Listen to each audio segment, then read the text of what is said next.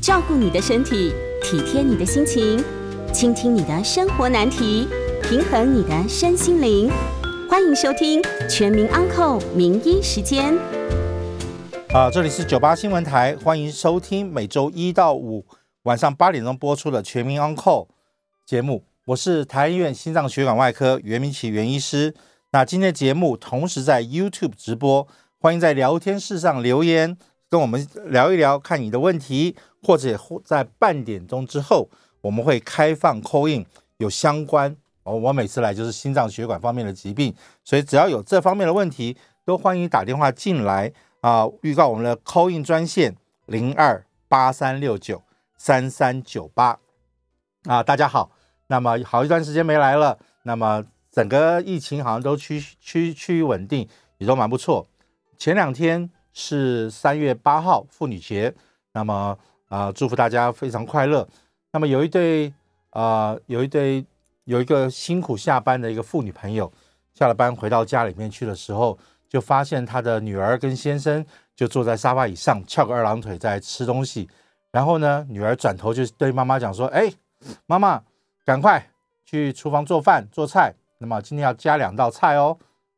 妈妈很错愕，她说：“哎，孩子，你有没有搞错啊？”他看到他先生跟他的孩子说：“你有没有搞错啊？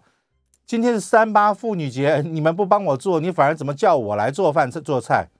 他女儿跟他爸爸两眼一对望，哎，对呀，三八妇女节啊，父亲跟女儿的节日啊，这当然是妈妈去做菜了。哈 哈这是大概我这一次。这么多年三八妇女节以来，第一次听到，没错，你把字换一换，父亲跟女儿的节日一点都不错。三月八号是我女儿的生日，所以就这么巧，我永远就不会忘记嘛，这样很好记。所以呢，在这边也祝福我女儿生日快乐，这个父女相望。我太太那天并没有做任何东西给我们吃，我们只好到 到外面去享用。好，那么疫情过后了，我们大家可能慢慢的把口罩解下来了。这段时间，我们真的看到很多很多的呃病人，口罩戴久了之后，二氧化碳一直在反复的吸，反复的吸。口罩戴氧太久之后，你的你所想吐出去的气吐不出去，那这时候因为憋久了又想去运动，所以干净的可能要进来，但脏的出不去，常常就在这个空间造成打架的效果。尤其如果你有胃酸过多。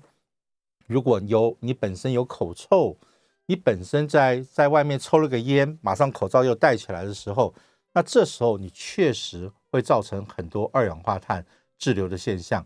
那这时候典型的症状就是什么呢？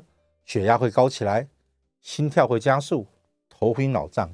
尤其在你在运动的过程中，你觉得换气不良的时候，你更是感觉到这件事情会非常非常的明显。所以，我仍然是鼓励大家，春天也来了，也暖和了。这段时间，如果有机会的话，四下无人，你觉得相对空旷了，你觉得相对 OK 的时候，口罩拿下来，多做几次深呼吸、换气的动作，好好的把空气中的空气吸进去。它里头有带新鲜的氧气，尤其在白天的时候，光合作用之后，它所制造出空气中的氧气会比较新鲜，吸进去。好好的憋一下子，然后用力的把它吐出来，in out 吸进吐出，多做几次，让你的肺部因为这么久的长期在一个口罩的压抑下，那好不容易可以呼吸到点新鲜的空气的时候，尤其前提又是什么？你打满了一次，你打满了两次，你打满了三次疫苗的时候，就是你可以去对抗这个病毒的时候。这时候说不要再窝在家里头说我不敢去，我哪里都不敢去。你反而是应该是说我已经准备好了战备力，我可以向前去试试看，我可不可以过一个正常的生活？我可不可以勇敢的再去过日常的生活？我觉得这是很重要的事情。否则你的心情越来越不足的时候，你的血压、你的心跳，你晚上会失眠，你整个身体状况反而会因为压抑，反而造成很多不好的副作用。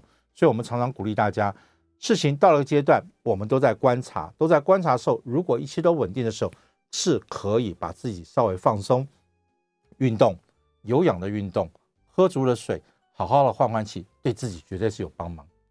今天，如果大家仔细看到我们那个呃，我今天所标标的一个题目叫做主动脉溃疡、主动脉剥离。哎，主动脉剥离前一阵子大家常常听到，主动脉剥离就是心脏这边血管突然间裂掉啊，好痛！血管冲破了之后，因为它沿着血管壁撕下去，所以它有个前面胸口疼痛，然后一路痛到背后那种感觉。这两个话一一旦都在一起的时候，你一定要怀疑主动脉剥离的情形。好。那我们今天为什么会讲说主动脉溃疡、溃疡或是剥离？溃疡的剥离就是比较特别的一个疾病，也就是说，沿着整个血管，你常常有很多地方有动脉硬、动脉硬化的斑块。这个斑块点的地方有时候很脆弱，有时候你一直在做仰卧起坐，有时候你一被碰撞、一被什么东西的时候，啪嚓一下子，有个地方就破了一个小口，就有点我常比喻你的青春痘。突然间胀到一个程度的时候，啪破了一个小洞，那个血就突然间就冲出来了。那在那个地方就突然间砰破出去。我们常讲的主动脉剥离是两个地方，一个是心脏往上冲出去的时候，在你的心脏冲出去的时候，你在右肩膀那个地方，你把心脏那个大动脉想象成一个问号，想象成一个问号，它第一个冲出心脏的那一小段问号的那一小段。我们称它为深主动脉，紧接着它在脖子这附近的时候，就脖子正下方的时候，它做个横跨，立刻做了个横跨，九十度的横跨，横跨那个地方我们叫做主动脉弓。然后到你的左边的这个这个呃肩膀这附近的时候，它马上做个问号的往下弯下去那个动作，那那个那一段我们称它为降主动脉。所以有深主动脉、主动脉弓、降主动脉是这样子的关系。所以，当血冲出去的时候，尤其你血压很高的时候，在你的左左啊右前右前胸这个地方是第一个撞击点。你想想看，那个血轰咚轰咚的冲出去的时候，那地方先撞击，撞击以后，它马上急转弯，急右转弯，九十度急右转弯之后，第二个撞击点就是左胸这个地方，嘣，再撞到那边之后，它就顺势往下滑下去了，撞上去转弯又撞一次，再滑下去。这就是个问号的情形，所以那两点是常常容易造成血管溃疡、血管破裂、主动脉剥离的主要好发的地方。撞撞这两个地方很脆弱，长年累月，长血压高、糖尿病、任何疾病导致这地方受损的时候，咣一下子那边就破一个口，破口之后血液就从那边唰就流下去，就造成很大的后遗症，那就造成主动脉剥离。如果是从心脏那边剥离过来的话，你就要赶快紧急做手术，否则他把你心脏都给撕裂掉，那你就完蛋了。如果是往肚子里面过来的时候，以前我们是可以观察看看，现在还可以放主动脉支架去把它撑起来，把它贴回去，那都是很好可以治疗的事情。那就怕你不知道。那我今天要跟大家分享的是，有一个病人连我都差点误误会到了，这是非常可怕的一件事情。有位先生大概七十岁左右。他来到我的诊间，他跟我讲说：“袁医师啊，台安医院，我虽然知道你在这个地方，但是我平常就医的地方是台北的其他一些医学中心，我已经去过好多地方了，他们都没有办法帮我解决我的问题。”我说：“你是什么问题？”他说：“我走走路很奇怪，走走路脚就觉得很酸很麻，我就必须要坐下来休息一下子，然后我才可以再继续走。我每一次，而且现在这情形已经两三个月了。”每况愈下，我这一听就是很简单的嘛。我们常常以前讲过的脚中风啊，卡买当电轰，你一定是脚中风，血管周边血管一定是动脉硬化了，那你血液就不通了，不通的时候你脚就情就清醒。所以我们还是要仔细听诊。他说两只脚都有同样的感觉，可能右脚比较严重一点点。好，又对了，又两只脚都有动脉硬化，这个地方可可能有一点小问题。所以第一个要问他什么事情？你有没有高血压？你有没有什么心脏血管疾病？他说原因是都没有啊，我我我只有一点点高血压，吃药也控制的很好啊，胆固醇也不高。那么我还你还有什么疾病？他说我有心律不整。哒哒，又答对了，对不对？我们以前也讲过了，心律不整的时候，尤其在心房颤动的时候，这个血液容易在那边产生涡流，涡流之后它就会产生血块。血块的时候，有时候说运气不好，这个血块飘出心心脏的时候，第一个可能上去的叫做脑中风，叫做栓塞性的中风。也就是心房颤动，产生血栓，血栓跑出去卡到脑部的时候，造成脑中风。但是如果他冲出去的时候，哎，血流太快，他没有往脑部去冲，他往下面走下去的时候，那第二个容易卡住的地方是什么地方呢？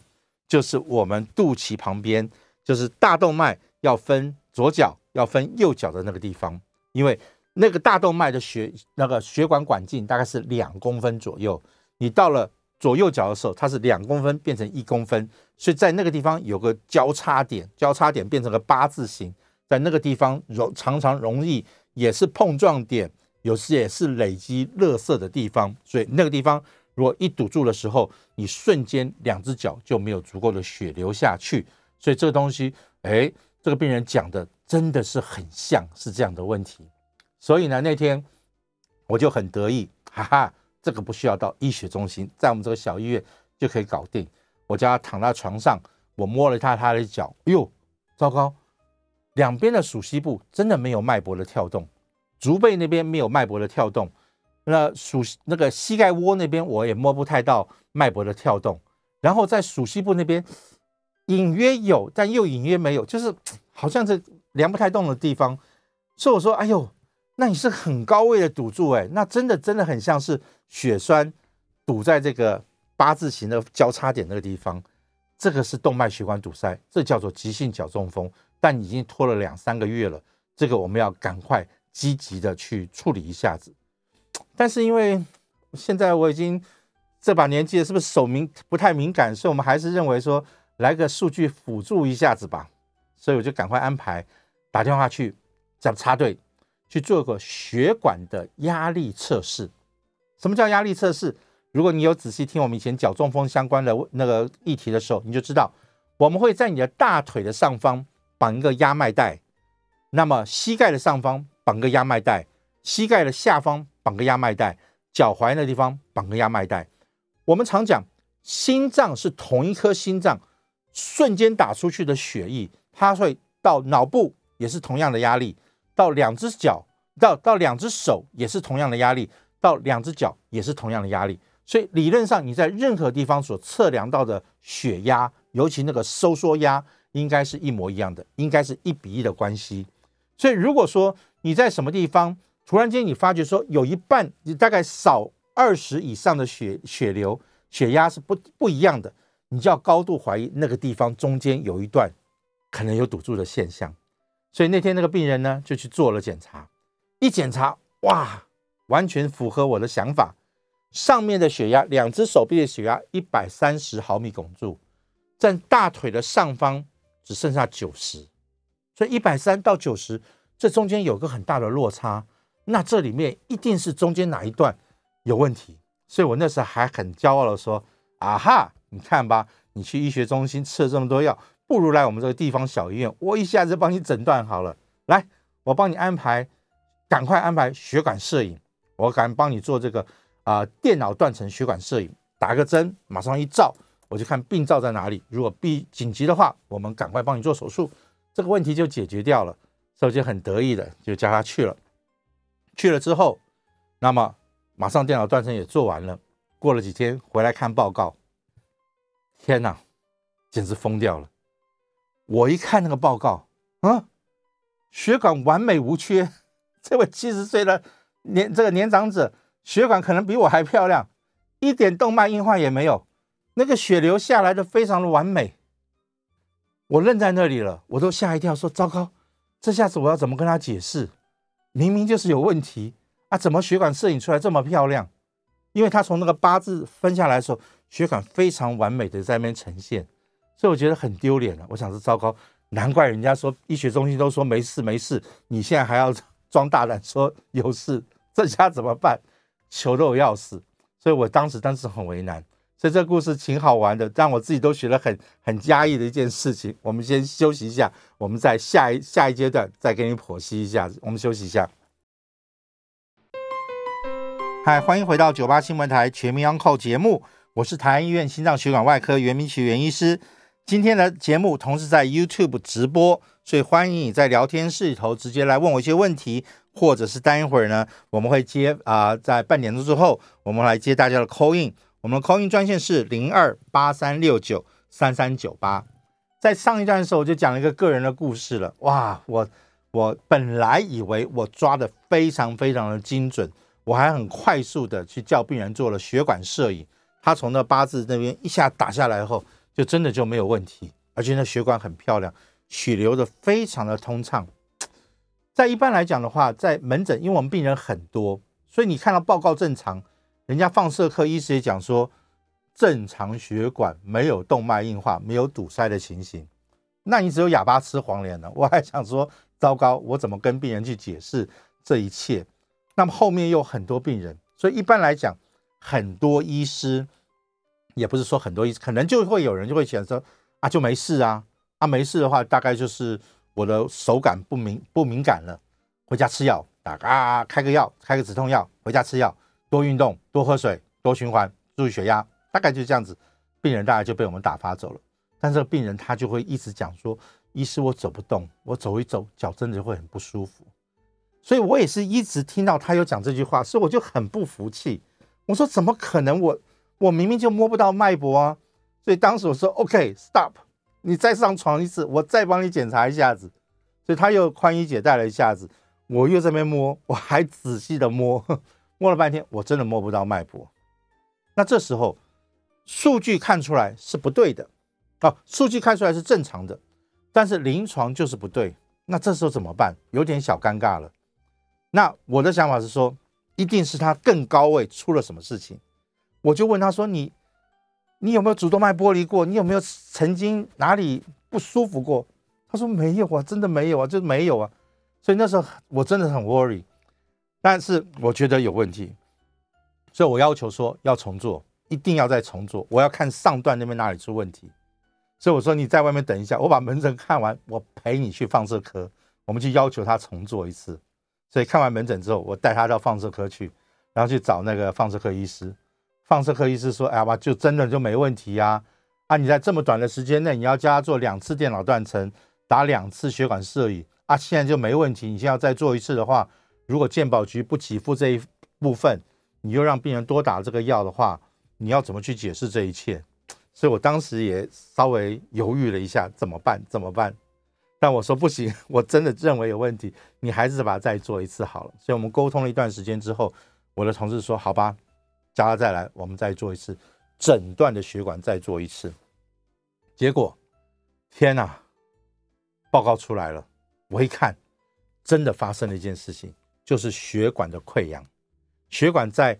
刚好在肾脏动脉，肾脏就是我们的腹部主动脉。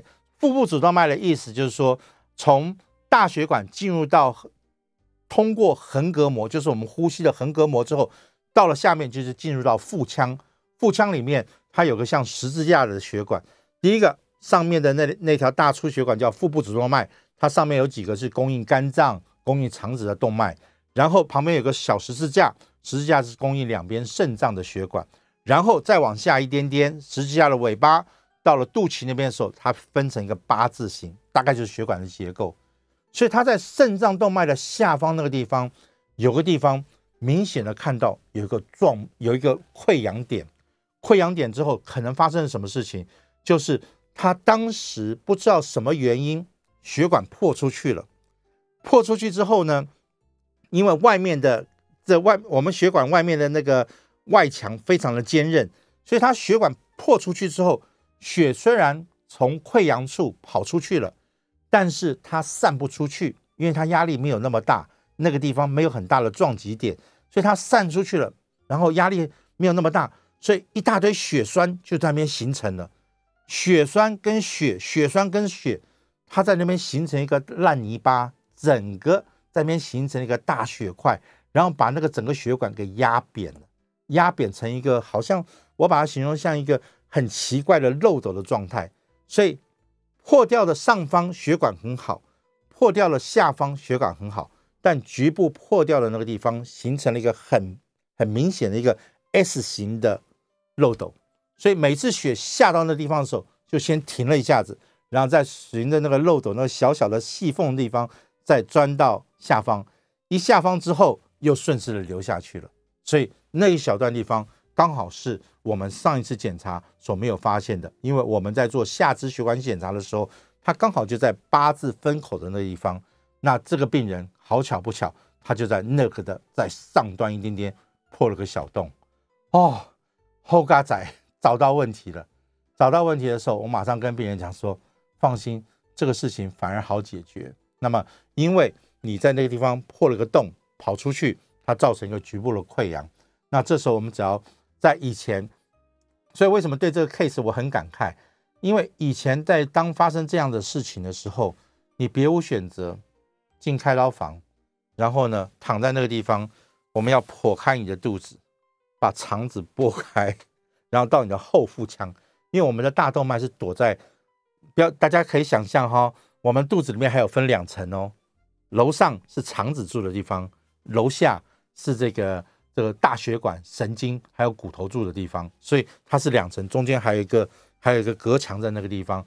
所以在以前为了要进到这个地方的时候，你唯一能做的事情就是什么？躺平，剖开肚子，肠子剥一边，把中间那个隔隔墙把它剖开，你才可以看到大动脉。大动脉的时候，你才可以去夹掉这个大动脉。把中间破掉的这段血管把它换掉，这是以前要做的事情。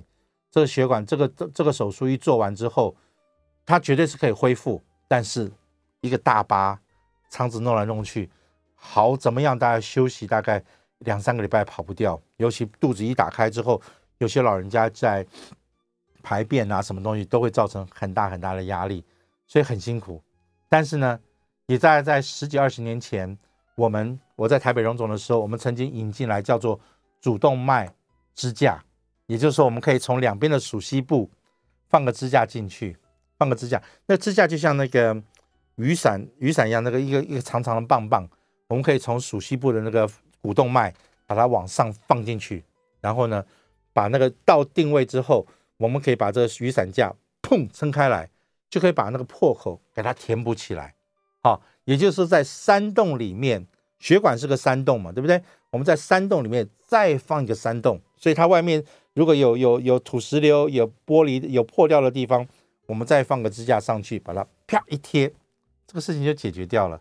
所以只要开两个小伤口，把它放进去，把它贴补起来，然后确定用气球把那个撑一撑、撑一撑，这东西完全就就贴在墙壁上，那个血就轰咚一下就下来了。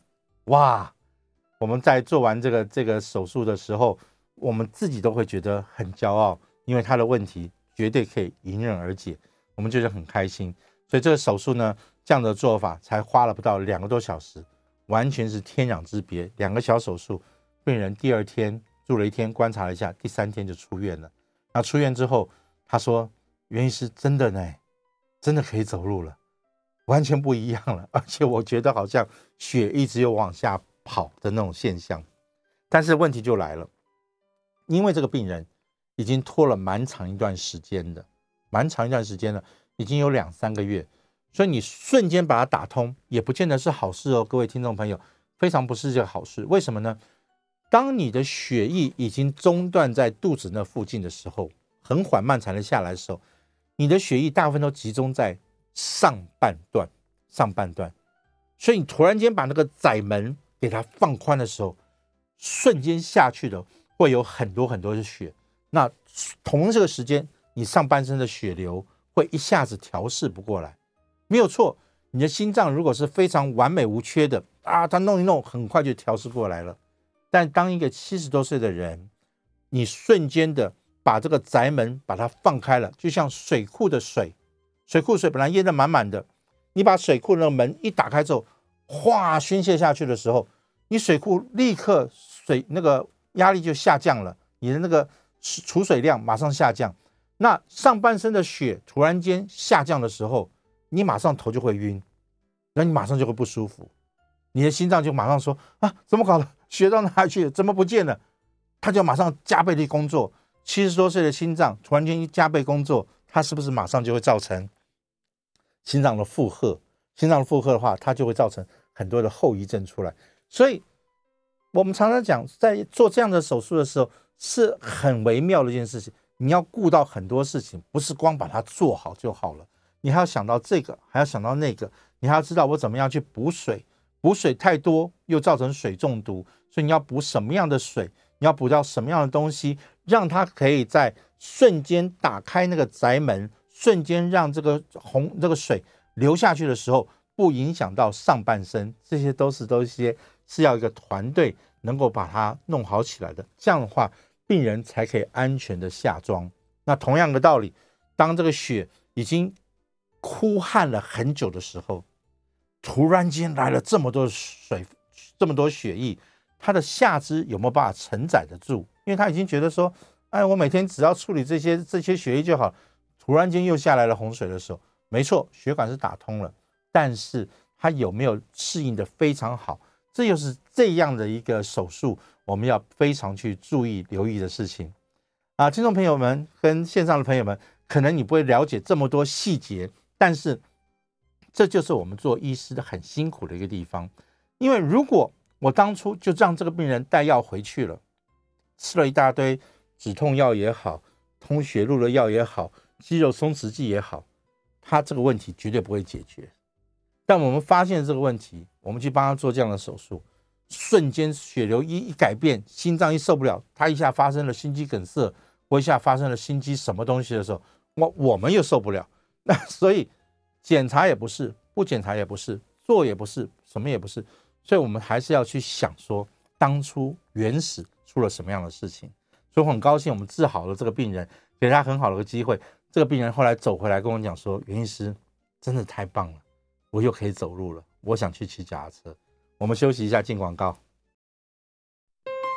欢迎回到九八新闻台全民安扣节目，我是台安医院心脏血管外科袁明奇袁医师。我们现在开始接听我们听众朋友的 call in 电话，我们 call in 专线是零二八三六九三三九八。你也可以在 YouTube 上继续留一些言，我就可以想办法多多分析一下，看看怎么样可以回答你们的问题哈。所以很高兴，我们先来接李小姐的电话。李小姐你好，嗯，袁医师您好，是。我请教您两个问题。是，嗯，我是在三十年前因为左侧乳癌做了那个乳房前前切，还有部分淋巴的切除。那当时医护人员就告诉我说，患侧不能抽血、打针、量血压。好，那我是不知道说这是不是一辈子都要这样。还有，我记得说前几年我有一次就是量患侧那边的手量血压。量完以后就觉得胸很闷，不不舒服，不晓得是是是是不是是什么什么原因。那第二个就是说，冬天的时候，我觉得两只手的就比较天气比较冷的时候，两两只手的手掌或者是手指的温度不一样，也就是说，呃，有手术的那一侧的手是比较冰冷的。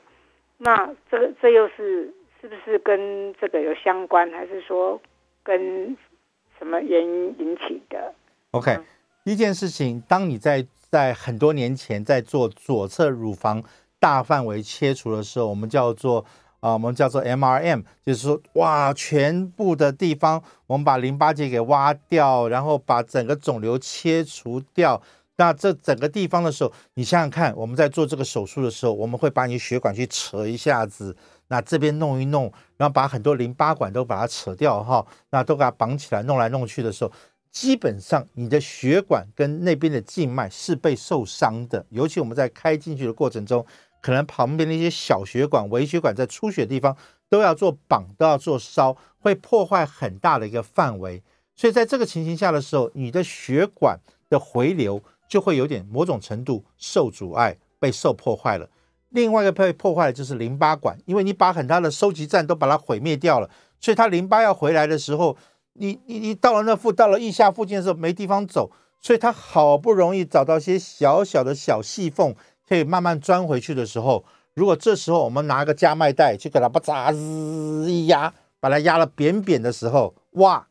当你再放开来的时候，你的那个小小的血管可能在你加麦带的过程中。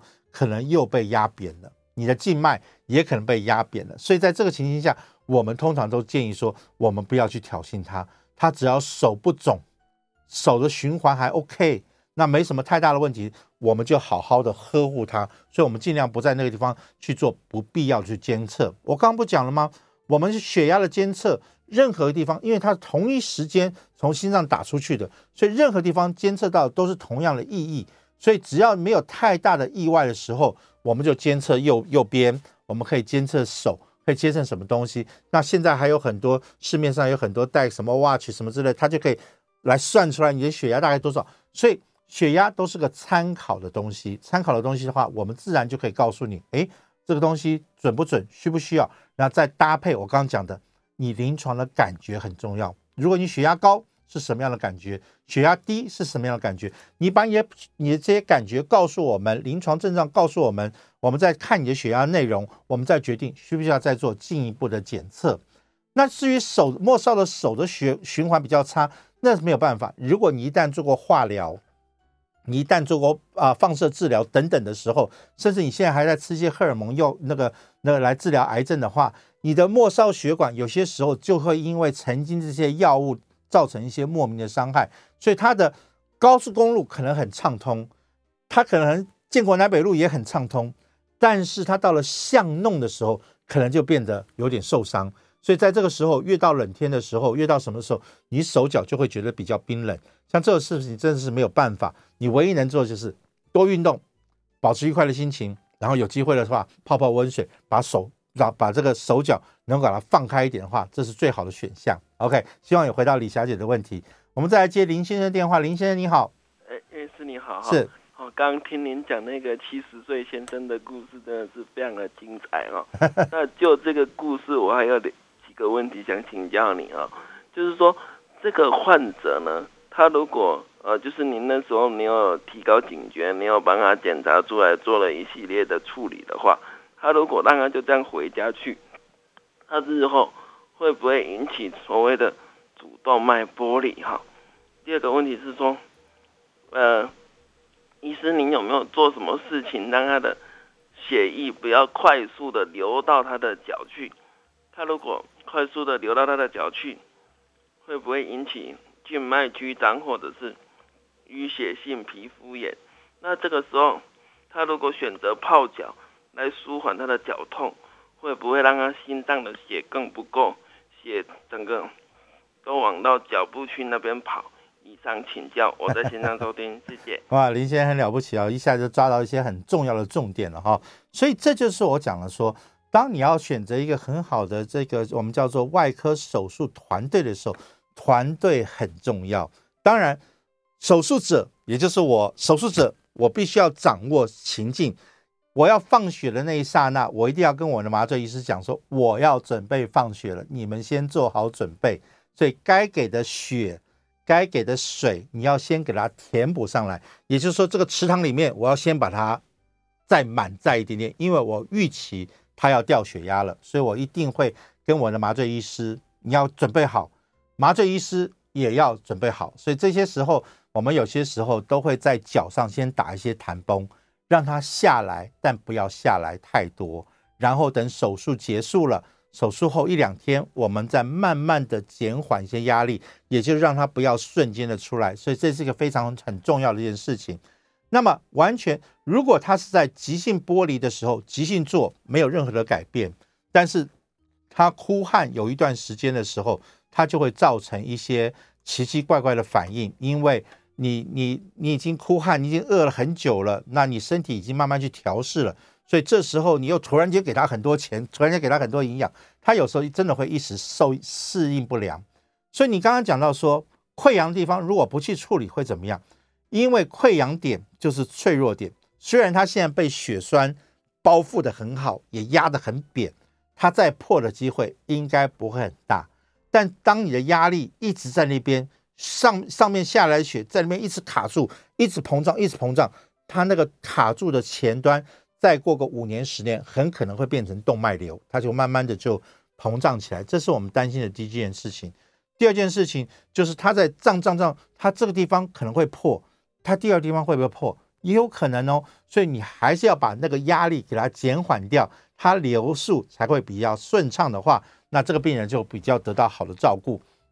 如果完全不去治疗的时候，身体有时候也没那么大脆弱，因为你这边完全堵住了。通常它会有些侧支循环。我常比喻是什么东西呢？我高速公路台北到台中断掉了，那我怎么办？我在新竹就下高速公路嘛，我就走省道嘛，我就我就走到什么呃其他的 六十四啊，或是多少的这个滨海公路等等，我还是可以绕下去，但是绕下去的过程就会比较久一点，会比较慢一点点。那么你在在南部急的要希望有雪进来，希望有东西下来，它下不来的时候，它的症状就很明显。这位先生就是典型的明明显的症状啊，因为他走一走的时候，雪下去一下下，但是不够下面用。所以他就马上觉得很痛，他就必须要坐下来休息大概五分钟、十分钟，敲敲腿、拍拍腿，然后他才可以继续走。走一走又不行，他要再休息一次，他变成很缓慢的在进行。所以这是身体非常微妙，这也是我们血管外科非常有趣的一个地方。这样子哈，所以希望有回答你的问题。那你的问题也真的非常专业性的问题，我觉得蛮开心的哈。那侯小姐，侯小姐的电话你好，喂，你好，请说。我想要问。我在网络上看说，如果你的心跳最快是两百二，嗯，啊啦啦，心跳运动的时候心跳一百八十正常吗？啊，非常好的问题啊！这是我宝贝女儿来跟我闹，我们来接她的电话，我觉得蛮开心的，生日快乐！那是这样子哈。运动的时候，我们正常人心跳，如果是一个以我女儿二十多岁来讲的二三十岁的女孩子，你的心跳应该是在平均每分钟大概七十七十五左右，急躁一点的话八十五九十，大概都可以接受。尤其你在呃月经的时候啦、缺血啦、贫血这个这个反复的荷尔蒙作用下，你的心跳会大概从七十五到八十五甚至九十都是 OK 的。那你在睡觉的时候，心跳会慢下来，慢到大概五十几左右，这是心脏要休息，也是 OK 的。那你在运动过程中的话，我们常常讲运动三三三三三三是什么意思呢？啊，每个礼拜要做三次，然后心跳要到一百三十下，然后要持续三十分钟。也就是说，你在有氧的运动下，我们会心希望心跳往上上去，上到多少？上到一百三 啊，那一百三是不是就一百三？一百二十九就不行，一百三十一就不行？不是，它是一个空间让你可以缓冲，所以我们认为一百三、一百二、一百四都是可以接受的。接受的过程中，在跑跳的过程中，很重要的是，在一百三十、在一百五十的心跳的情形下，你的血压是不是还可以维持稳定？血压可不可以维持稳定？因为心跳太快的时候，你的左心房、左心室血还没填满，就要很快的被打出去，那这时候就会出现问题。所以你一定要看一下当时血压有没有掉下来，你头会不会晕？那这些东西你就会告诉你说，哎，这样的心跳我可不可以接受？OK，我们要再休息一下，我们待会儿再接其他人的 call in 休息。欢迎回到九八新闻台全民用扣节目，我是台安医院心脏血管外科袁明奇袁医师。我们继续来接几通呃 call in 的朋友的电话，我们的 call in 专线是零二八三六九三三九八。我们来接张小姐的电话，张小姐你好啊，你好，我是因为那个心律不整哈，去看过那个心脏科医师，然后他跟我讲说，我这个是心室早期收缩说。呃，我想要请教这个是什么意思啊？有没有什么严重性啊？平常应该注意什么？因为我走路的时候经常会觉得很喘。对，心室早期收缩的意思就是说，我们是心房跳一次，心室跳一次，心房跳一次，心室跳一次，心室扮演更重要的角色，因为心室的血要打到全身去，所以它的力气要很大，血液要很足，才能把它打出去。所以当心室有早期收缩的时候，换言之，你如果是最近的这个战争，你就知道了，你你的子弹还没上膛就要被急着打出去的话，那个杀伤力会不够。所以你上那个心脏心室如果早期收缩的话，代表你的血液还没有填满就被打出去了。那这时候你身体上就会出现你刚刚所讲的症状，你会觉得有点哎怪怪的不舒服的感觉。那为什么会心室早期收缩？要看你的年纪。如果年纪超过六十几岁、六十五岁，你有三高或一些慢性血管疾病的话，你一定要考虑说是不是发电机的供血出了问题。也就是说，我们心脏的右侧冠状动脉是比较管理我们的发电机，是不是那条血管有一点狭窄或堵塞？先去考虑这个问题。第二个要考虑的就是你是不是太累，睡眠是否不足，因为心脏会乱跳，多半都是你没有给他足够的休息时间，所以他跟你抗议。所以常常你要想想看，你是不是有失眠的状态，你是不是有太过劳累的状态，跟你最近有没有什么刺激你的事情，心脏才会产生这样的颤动的一些情形。那这个时候你最好是能够找到诱因，好，找到诱因。所以你自己要好好的回想，就跟我们今天讲的 case 一模一样，你一定要好好去想可能发生了什么事情。多跟你的医师去讨论有没有可能是这个，有没有可能是这个，那么这样的话才对你会有很大的帮忙。这样子哈，那么对症下药是针对心房的颤动来下药，还是对这心室颤动来下下药，还是专门休息一下就会好？这些东西都要小心的去去呵护着去听，才比较有意义。我们再来接陈小姐的电话，陈小姐你好，哎，医生你好，我想跟你请教一下哈，就是我我的那个就是腿胯下。长了一个摸起来好像是血管瘤，那也很久了，十几大概有十年以上。然后因为它是胯下，所以我就是不好意思去给医生看。可是你摸起来又觉得说，它到底是血管瘤呢，还是脂肪瘤？然后呢，我现在另外一个腿呢，也也也有出现一些，好像就是就是那个也是，就是摸起来就是有鼓鼓鼓。可是我比较不确定它是，呃，可能是脂肪瘤。我想跟您请教，如果它是血管瘤的话，就是怎么样判定？它是血管瘤还是脂肪瘤？那如果是血管瘤的话，它会不会就哪天破掉或怎么样？就是就是应该怎么处理？还是把它有没有什么针可以把它吸出来或什么 怎么处理呢？它到底该怎么办？哎呦，这个陈小姐你很可爱。这个要隔空抓药是最痛苦的一件事情，因为隔空啊，我真的就很难去形容了。我们一般起来形容是这样子哈，如果你是动脉瘤的话，你可以摸到那个硬块，可能会有个脉搏的跳动。轰咚轰咚轰咚，它可能会有个脉搏的跳动。如果是静脉瘤、静脉曲张，那你可以发现这个东西，哎，一压它会扁，或者你把脚抬高，哎，它就不见了。那真的就很可能是静脉曲张。如果是脂肪瘤的话，基本上你就会摸到好像好像有一颗小鸡蛋啊，或什么东西在里面会滑动，捏一捏，有时候它还会有点痛，然后压一压，它好像也不会扁，也不会变形。所以大概简单在隔空的时候，我可以可以这样建议去了解一下。但是如果不是隔空的时候，我还是建议来医院给医师看一看吧。都这么多年了，那么也不要不好意思，因为我们都有很好的护理师在旁边陪伴。那我们会给你一个很好的一些围裙或什么东西，那你把你的病灶露出来，医师一看，大概就可以从经验中可以告诉你说可能会是什么样的一个问题了。这样子哈，所以我想应该是这样回答你。那么。呃，线上有位林林彦宏林先生是说，心脏衰竭为什么要限水？很很简单的一个道理，心脏当一旦衰竭的时候，心脏就没有力嘛，没有力的时候，你的水分就会囤积嘛。心脏没力的时候，血打不出去，也回不来，所以你到肾脏的机会就少很多，你能够排出去的力道就很很少。尤其是在心脏衰竭的时候，供应肾脏的血液也不够，所以肾脏也会开始罢工。所以水分一多，淹起来。你第一个表现是什么东西？就是会喘，所以病人在心脏衰竭的时候，非常典型的症状就是会喘，喘得很不舒服。那么甚至的时候，你会看到你的门脉，就是你的脖子那个颈静脉会鼓起来，你两只脚会肿胀起来，那都是代表血液滞留在那边，滞留了太久之后，它没有办法很好的去循环，会导致这个情形。那再严重一点的时候，因为你一直喘，一直喘，你在你的呼吸里面就会听到一个锣声，就会听到一个。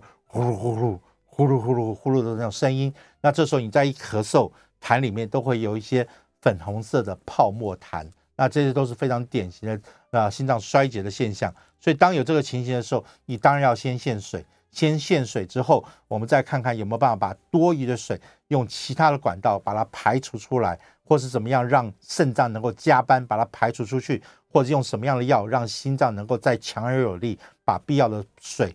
必要的去做一些调节，来帮他的忙，这样子，嗯，那这边还有一位问题是，可不可以详详细的描述一下无力的检测部位，属膝部有抽痛导致突然间无力是什么可能？OK，还是一样，呃，周边血管今天讲的类似有点像脚中风啊，当然也像动脉瘤、脚中风，这是一条血管下来的问题。我们想告诉大家的就是说，你要去理解是什么情形。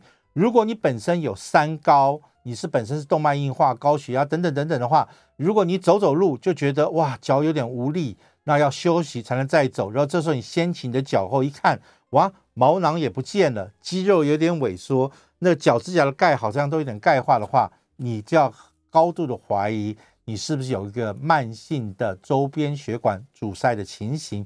我们就要积极的去处理这些问题，尤其如果你有糖尿病的话，特别容易发生。另外一种急性血管阻塞，就是我刚刚讲的，突然间发生了动脉剥离啦，突然间这个心脏血栓跳出来把那血管卡住啦，或者是什么样的原因造成你血管突然间堵住，那这个时候它比较有一些特别的症状，是突然间他会脚很痛，然后因为没有脉搏，然后他会觉得很冰冷。然后他会觉得很麻木啊，最后他变成没有办法走路，这些都是非常典型的一些这个急性血管堵塞的一些症状。那这些东西就要花时间去做一些简单的检查。